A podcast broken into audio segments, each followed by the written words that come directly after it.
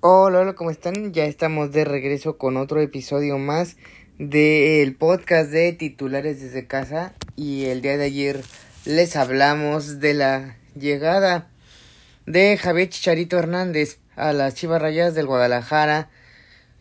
Lo que pasó en la jornada 3 con América, el triunfo de Cruz Azul, el empate de Chivas, el triunfo de el empate de Toluca en contra de Puebla y demás partidos también les hablamos de la NFL y las finales de conferencia a disputar que se disputaron entre Baltimore y Kansas City y por supuesto los Detroit Lions que jugaron la final en contra de los 49 de San Francisco. Y ya tenemos ya tenemos el Super Bowl listo que es el de Kansas City en contra de San Francisco ya se vuelve a repetir el Super Bowl de la pandemia. Vamos a ver cómo les va a estos dos conjuntos en Las Vegas a disputarse el Super Bowl el próximo 11 de febrero. No se lo pueden perder.